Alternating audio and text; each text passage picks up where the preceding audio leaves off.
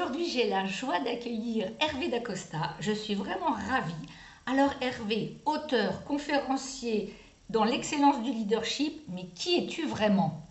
Oh là là, quelle belle question. Merci de me recevoir. Euh, qui je suis? Écoute, j'ai vécu sur trois continents.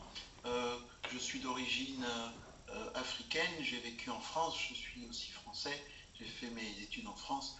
Après, j'ai passé plus de 20 ans aux États-Unis, dans la Silicon Valley, comme dans des startups comme dirigeant. Et j'ai décidé de revenir en France. Et euh, je ne suis pas si jeune, ça fait déjà presque 20 ans que je suis revenu en France.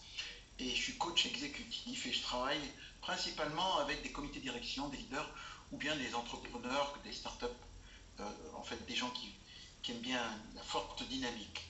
Formidable. Alors aujourd'hui, je te reçois bah, pour nous parler d'un sujet qui nous intéresse tous, le développement de son excellence de leader, de manager, d'homme ou de femme qu'on peut aussi appeler le développement du personal branding. D'abord, on va peut-être le démystifier. Qu'est-ce que c'est le personal branding? C'est un sujet en fait qui est passionnant et qui ouvre énormément de choses. Donc, si tu veux, personal, c'est d'anglais, hein, euh, personal, c'est personnel, c'est-à-dire moi c'est axé sur l'individu. Branding, ça signifie un peu une, comme une marque. Et l'idée, c'est que vous, en tant que professionnel, les gens vous considèrent, vous êtes tellement différent que, c'est la marque, la marque Nathalie. Quand on parle de, de, ton activité, c'est marquant. Ta personnalité est liée aussi à ton activité et tu es reconnu avec ta différence. Comment tu es arrivé à traiter ce sujet? Quand tu travailles pour un employé, l'employé naturellement a une forme de réputation et de marque. Donc on travaille dessus par le marketing, par le, marketing stratégique. J'ai fait un diplôme de marketing stratégique. On parle beaucoup de comment créer une marque.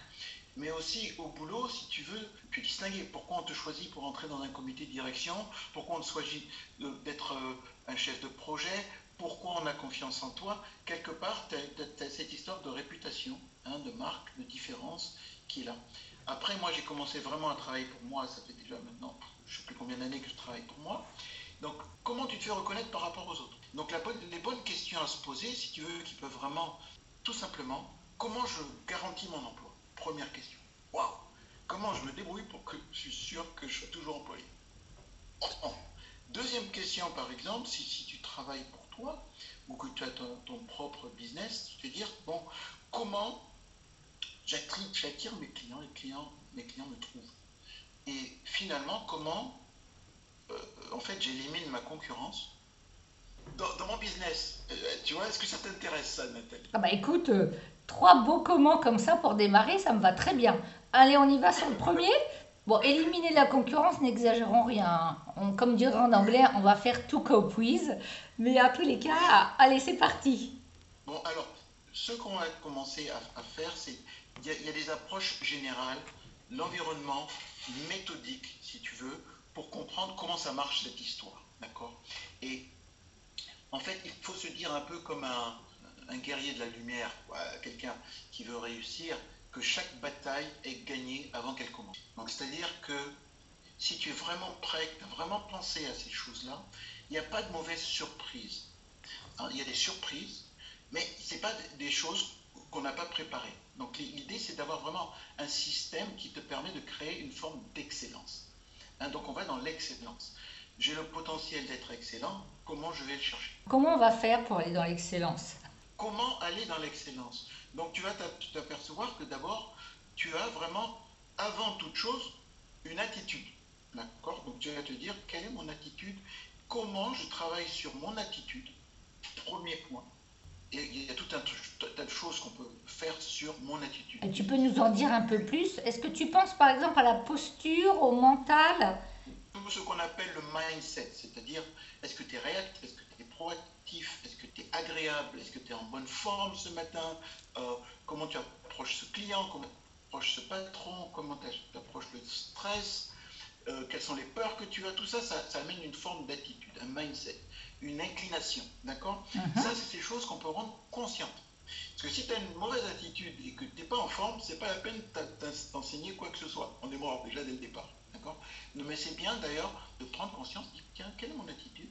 Quelle, quelle, est l'attitude des gens autour de moi? Est-ce que je peux faire évoluer? Qu'est-ce qui se passe? Ça, c'est le premier élément. Donc déjà, tu peux te dire, bon, quand un client me parle, est-ce que je souris dans ma tête? Sinon, si tu souris pas, il va le sentir. D'accord? Donc c'est ce genre de choses. La deuxième dimension où je vais t'amener, c'est la compétence. Il faut la compétence, sinon quelque part on, invente des choses, donc on est toujours en train d'améliorer, nous en tant que coach, notre compétence. On, met tout, un peu au point, on approfondit les choses. La troisième euh, dimension, il n'y a que trois dimensions, d'accord? Donc on a commencé par l'attitude, ensuite la compétence, d'accord? La troisième dimension à développer, ça va être ton expérience, c'est-à-dire des heures de vol. Il y a des gens qui, vont, font une étude, je suis thérapeute, je suis coach, je suis euh, project manager, j'ai donc la connaissance, j'ai peut-être une meilleure compétence, mais je n'ai pas l'expérience. D'accord? Donc si tu as une forte attitude, si tu as une forte compétence, et si tu as des heures de vol, déjà tu te distingues. Ouais, c'est pas mal ça. Bien avoir aussi ton regard, c'est pour les plus jeunes, tu vois, qui n'ont pas obligatoirement l'expérience et qui pourtant parlent beaucoup de personal branding. Comment ils font Qu'est-ce qui se passe, tu vois Le défi pour un jeune, c'est qu'ils n'ont pas vraiment l'expérience. Mais le, défi, le pire, c'est de se comporter comme si j'avais de l'expérience. Inconsciemment, j'ai ce super diplôme, j'ai toutes ces connaissances-là, je suis capable de changer le monde. C'est ça. Mais changer le monde, c'est compliqué. Et si c'était facile, ça se, saurait. Donc si tu arrives et tu dis je suis excité, etc., ça c'est de l'enthousiasme, c'est la bonne attitude, c'est les bonnes connaissances, mais il faut adapter tout ça, il faut créer son style, il faut l'intégrer, il faut trouver les bons mots, il faut doser et arriver à comprendre que si c'était si facile, bon, il y a une dose d'expérience. Donc il faut arriver à avoir le bon calibre. Par contre, bien souvent, on a besoin d'un jeune, mais bien souvent, les jeunes, ils font tellement de boulot avec un super enthousiasme, c'est génial. Et quelquefois, ils, ils peuvent faire des projets qui sont un peu plus simples, un peu moins politiques, sophistiqués ou difficile, si tu veux, avec un bon enthousiasme. Et c'est là que le jeune doit, doit se positionner, de doit se dire, tiens, vous avez un problème, eh bien, je suis la réponse. tu ne cherches pas un emploi. Tu essayes de te positionner pour quel est le problème que vous avez que je peux aider. Ok. C'est bien parce que j'aime bien l'idée de se dire que voilà, leur atout, ça va être ça. C'est-à-dire leur mindset. Hein. Finalement, souvent, ils n'ont pas le problème et ils vont être, une, ils vont être vraiment de l'énergie euh, en bâton. C'est-à-dire qu'ils ont plein de choses à donner, à apporter. Et, et, du coup, ça peut faire des très beaux duos avec ceux qui ont l'expérience. C'est bon. Et bien souvent, ceux qui ont l'expérience, quelquefois, la motivation n'est plus là et ils sont peut-être plus sont peut-être surqualifiés, ça les motive plus, et, etc., etc. Mais ça, ça, marche vraiment ensemble. Tu ne peux pas faire un sans faire l'autre. Parce que plus tu as d'expérience, plus tu es à l'aise, plus tu es confortable, euh, tu vois, plus tu, tu, parles avec souplesse, euh, et, puis les gens le sentent tout de suite, tu vois, bon, voici quelqu'un qui sait de quoi il parle. Donc ton attitude est perçue comme ça, et plus tu parles aux gens qui te font confiance, plus tu deviens bon. Donc ça fait une boucle vers le haut, euh, d'excellence, si tu veux. L'excellence, tu ne deviens pas excellent du jour au lendemain. C'est parce que ces trois dimensions travaillent ensemble mhm. qu'un jour, les gens ils te disent Mais tu es franchement bon, moi je veux travailler qu'avec toi. Et c'est là que tu sais que tu touches quelque chose d'intéressant.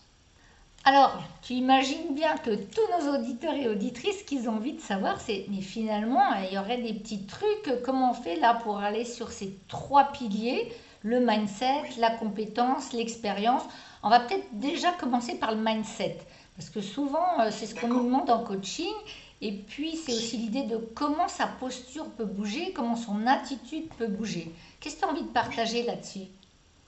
Alors, bien sûr, euh, je veux garder tout dans un temps concis, parce que bien sûr. il, s'agit de tout, très gros sujet. Ton attitude, si tu veux, tu as un fondement psychologique déjà, tu as le contexte, et puis tu as simplement tes émotions. Donc, si tu veux, le tout, bouge. Hein. Tu as des émotions qu'il faut gérer, tu as un contexte qui, peut te solliciter, tu peux être fatigué, il y a du stress, il y a de l'incertitude, tout ça, ça rentre là-dedans. D'accord? Et puis aussi ta construction psychologique, et ton, ton, histoire, tout ça, ça constitue ton attitude. Mais quelque part, tu as contrôle là-dessus. Parce que tu peux t'apercevoir que quand tu veux, tu peux sourire. Donc tu as un peu contrôle sur, dis donc, je vais à une interview, est-ce que je fais la tête Ou bien j'essaye de sourire. Alors que Comment je fais pour sourire? Bon, je sais pas, je vais jogger, je vais manger un bon croissant, je me débrouille pour arriver la tête droite, le corps, de respirer. Il y a plein de techniques sur à l'instant comment tu changes d'attitude. Mais déjà, être conscient de ton attitude. Pour développer ton attitude, c'est bien d'avoir le regard des autres. C'est-à-dire, tu demandes aux gens autour de toi, à ton coach par exemple, tu dis, dis donc, donne-moi du feedback. Comment tu me trouves là? Qu'est-ce que je fais concrètement et qu'est-ce que, quelle impression ça crée? Comment C'est pas des jugements, c'est pas je, te trouve beau ou bien tu as l'air gentil, etc. Non, c'est qu'est-ce que tu fais et qu'est-ce que toi tu appliques de ça? Comment tu l'interprètes? Voilà, tu me laisses parler, tu m'écoutes. Du coup, je me sens avec quelqu'un qui sait écouter, qui me respecte. Et du coup, d'après toi, quelle attitude j'ai? Ben, euh, Tu sembles avoir une attitude de respect. Ah, tiens, c'est ce que je dois continuer à faire. Donc le feedback est très important. S'entourer de gens qui te disent ça c'est bien, ça c'est moins bien, ça c'est important. Et quand tu te mets avec des lunettes, je regarde mon attitude et l'attitude des autres, là tu as un point très très très très très important. Bien souvent, moi quand j'encadre des dirigeants, le problème bien souvent c'est leur attitude. Je sais, j'ai la réponse à tout, j'interromps tout le monde, les réunions sont pour moi, pour mes objectifs, etc. etc. Donc du coup, tu arrives, tu dis là, il y, a, il quelque chose au niveau de l'attitude, là, c'est tout toi et pas les autres. Est-ce que tu le remarques? Euh, Pas vraiment. Mais alors ça l'intéresse, ça l'intéresse pas, mais toi, ton job, c'est de lui faire comprendre que s'il fait que moi, moi, moi, tôt ou tard, il va avoir un problème avec les autres. D'accord? Voire même avec l'organisation, parce que si les autres, ils sont pas motivés, ils risquent pas de les motiver et, ça va faire une boucle descendante. D'accord? Donc toi, en tant que coach, consultant ou même chef de projet, tu dois lui dire, dis donc, ton approche là, on pourrait peut-être faire mieux. Il s'agit un tout petit peu de ce que je vais appeler le comportement. S'il n'est pas ouvert à ça, c'est mal barré. Mais s'il est ouvert à ça parce qu'il veut réussir et qu'il a quelqu'un finalement qui lui donne vraiment du feedback pour que lui réussisse, alors là on a une chose. Super. Donc tu mets bien le point sur le soft skills. Hein finalement, parce qu'on a toujours du mal à vouloir l'entendre, cette attitude, cette posture, ce savoir-être. Oui, tu vois, le soft skills, les gens, ils pensent que c'est un truc des ressources humaines. Oui, et en fait, c'est pas faux. Hein. En fait, c'est tellement plus important que ça. bien souvent, c'est tellement plus important même que le hard skill. Si tu veux être un bon vendeur, il faut qu'on te forme à écouter et que tu vendes ton produit parce que tu as de la pression, tu gères pas ça, mais ça, c'est pas du soft skill, c'est du hard skill. C'est la compétence pure, si tu veux. Donc, tous ces soft skills, là, on met l'un de l'autre, l'un de l'autre côté. Mais c'est pas possible si tu sais pas écouter, si tu sais pas euh, gérer tes émotions, que ça n'implique pas ton travail brut. Donc, c'est obligatoire. Malheureusement, on fait une formation en finance, mais aucune formation en communication. Donc, le soft skill est très, très, très, très important. C'est la clé du succès. Parce que les hard skills, il y a toujours un bon bouquin, il y a toujours une bonne école, il y a toujours un bon cours, il y a toujours une bonne vidéo sur YouTube, tu peux l'acquérir. Mais le soft skill, on ne peut pas tricher. Il faut pratiquer, il faut avoir des gens qui viennent. Et, toutes les autres audiences doivent se dire, tiens, ça, ça devient une priorité. Merci en tous les cas, parce que je te rejoins tout à fait. Alors, le deuxième pilier, tu nous as parlé de la compétence, voire de l'expérience, ça serait le troisième pilier. Qu'est-ce que tu as envie d'en dire? La compétence, vous comprenez, tu comprends bien. Mais il y a trois dimensions à la compétence, en fait. Après, on va rentrer comment tu te mets en puissance, d'accord uh-huh. Mais en général, quand tu travailles dans une entreprise, ta compétence, elle monte. Sinon, les gens, ils te demandent de partir. On a besoin de gens motivés et qui veulent travailler avec la bonne attitude. Il y a trois dimensions. C'est-à-dire, il y a toi. Comment toi, tu travailles sur toi pour être bon, compétent, motivé, avec de l'expérience. Mais il y a aussi un univers qui malheureusement n'est pas développé c'est le collectif. Comment on collabore? Quelles sont les méthodes? Quels sont les, les, coaching modèles, si tu veux, les modèles de coaching, d'accompagnement? Créer un collectif Les problèmes de projet, les problèmes de, collaboration sont partout. Tu rentres dans un comité de direction, les gens, ils ne savent pas activer un collectif. Ils savent se conformer au patron, mais ils ne savent pas collaborer. Ils ne se parlent pas les uns les autres, ils ne se disent pas la vérité. Et si tu arrives à faire ça, là encore, tu te distingues. Donc il y a la dimension personnelle, attitude, etc. La dimension collective, c'est dis donc comment j'active un collectif? Comment on est à l'heure? Comment on débrief Comment on se parle? Comment on se sent bien? Comment on crée une bonne ambiance? Si tu es bon là-dedans, là tu aides tout le monde. Et la troisième dimension, hein, donc c'est comme une chaise à trois pieds, c'est l'organisation. C'est-à-dire tout ça, là, ça contribue à ce que l'organisation marche bien. Donc si tu es trois, c'est bon dans comprendre ton organisation avec ta compétence technique, si tu es bonne avec, avec ton travail personnel, ton développement personnel, et moi, le travail personnel, c'est une, c'est une euh, façon de vivre en fait, mais l'opportunité, vraiment l'opportunité, c'est tout ce qui est collectif. Et ça, c'est super intéressant. Voilà, donc les trois dimensions, si tu veux développer ton leadership, être différent par rapport aux autres, c'est les trois dimensions à toucher. Et alors, si tu me parles un peu de l'expérience, qu'est-ce que tu as pu voir aussi et comment tu vois que ça s'inclut dans ce, finalement dans ce personal branding? Alors, l'expérience va venir déjà par les heures de vol. Il y a une technique que je veux partager avec ton audience, que tu connais très bien, qui vient de l'analyse transitionnelle. C'est-à-dire que pour créer ton expérience, que tu sois toi-même. C'est-à-dire si tu es au meilleur de toi quand tu travailles, tu vas avoir un apprentissage maximal. Tu fais le minimum, en fait, tu ne vas pas tellement progresser. Ça peut être répétitif, mais en fait, ça, c'est pas des bonnes heures de vol. C'est, voilà, j'ai l'expérience de faire des choses. Mais si tu le fais en toute puissance, en toute personnalité, tu apprends encore mieux, beaucoup plus, tu prends peut-être un peu plus de risques, ta nouvelle expérience, tu as de quoi tu... Alors, il y a la, la, technique que je te propose, les 3 P. Les 3 P. Première, protection. Deuxième, permission. Troisième, puissance. Protection. Est-ce que tu te sens protégé? Est-ce que tes collaborateurs se sentent protégés? Est-ce qu'ils peuvent parler? Est-ce que vous avez un environnement où les gens peuvent échanger, se challenger et parler quand il y a un problème? Quand ils se sentent protégés, les gens deviennent meilleurs parce qu'ils osent et ils posent des questions, ils disent j'ai pas compris, ou ils disent non ça n'a pas marché pour moi, etc. Donc travailler sur la protection, se sentir protégé, c'est la première dimension. Ensuite la deuxième dimension, protection.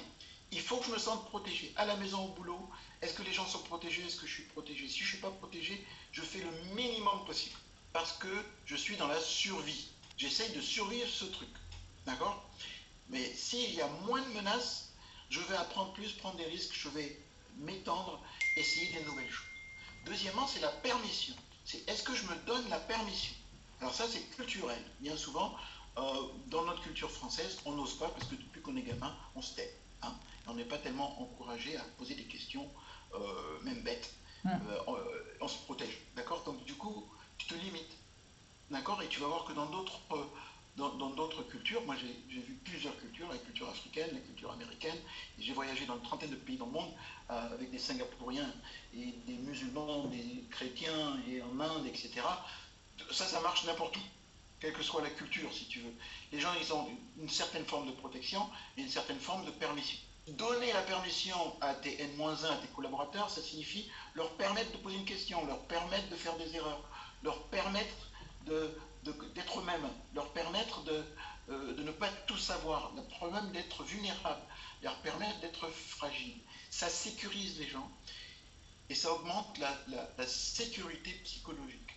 D'accord? Je, trouve que la sécurité psychologique actuellement est très importante et c'est vraiment un des jobs du leader, du manager, de permettre ça et on ne le voit pas encore assez souvent. Non, parce que malheureusement, et je simplifie, c'est délégué au département des ressources humaines. C'est mis comme un truc fonctionnel, alors que ça doit être stratégique. Ça doit être, c'est notre marque, c'est la façon dont nous sommes. Les gens sont protégés, les gens ont la permission, et c'est notre marque. Et c'est aussi important qu'un positionnement stratégique. Ils le mettent dans, un, dans, le, fonctionnel, alors que c'est une vraie stratégie.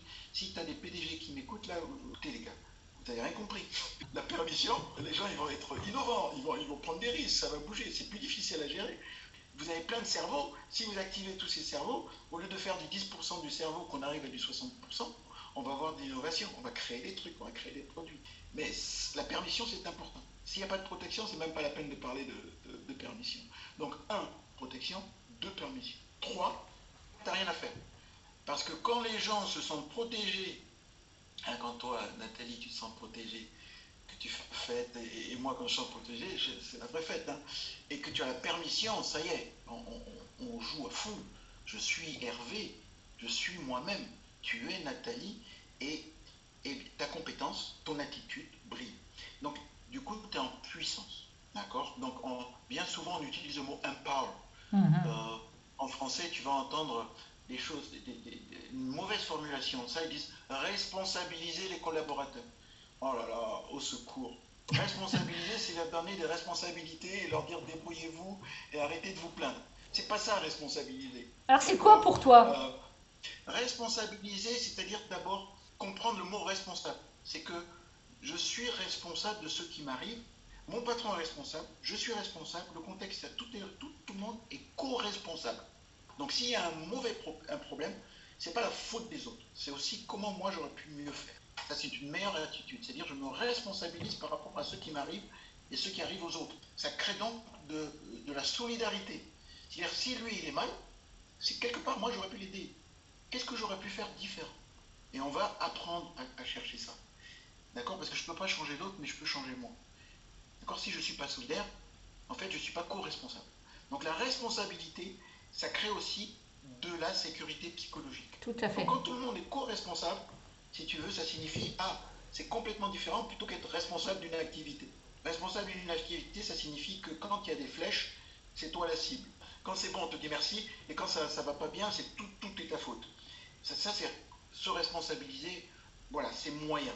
Par contre, mettre en puissance, ça signifie que non seulement tu es responsable, mais tu es au meilleur de toi-même. Et que, tu, aimes aller au boulot. Que ce soit pas un stress. En tous les cas, vraiment, euh, j'apprécie beaucoup tous ces partages et je te rejoins sur une chose, c'est cette, cette idée de responsabilisation de soi-même plutôt que d'être responsable. Et je trouve que c'est un joli levier aussi que tu viens de nous partager. Alors Hervé, on arrive bientôt au terme de notre entretien. Qu'est-ce que tu voudrais ajouter ou alors est-ce que tu as autre chose que tu as envie de partager? Alors écoute, moi, mon expérience quand je suis revenu en France, c'est que j'étais pas coach du tout.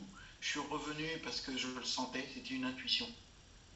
Euh, j'avais pas de plan, j'avais pas de business plan, euh, mais j'avais confiance en moi. Et puis j'avais quand même des sacrées compétences parce que j'arrivais des États-Unis. Mais si tu veux, j'avais pas les heures de vol en tant que coach en France. Donc ça a pris le temps, humblement. J'ai commencé par des petits jobs, des très petits jobs.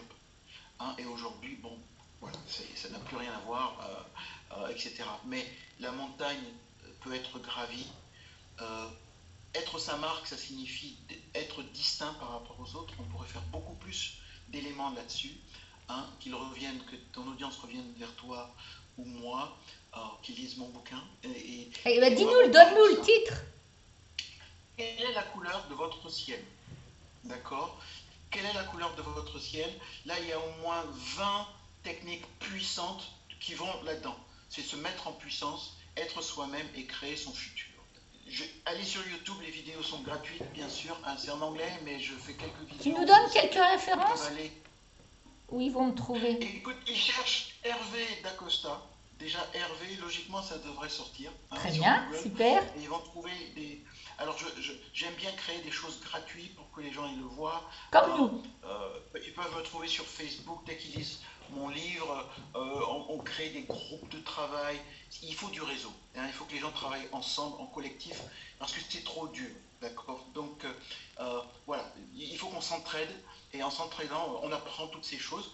Et, et finalement, pour conclure, l'idée, c'est que nous sommes tous différents et nous sommes tous excellents.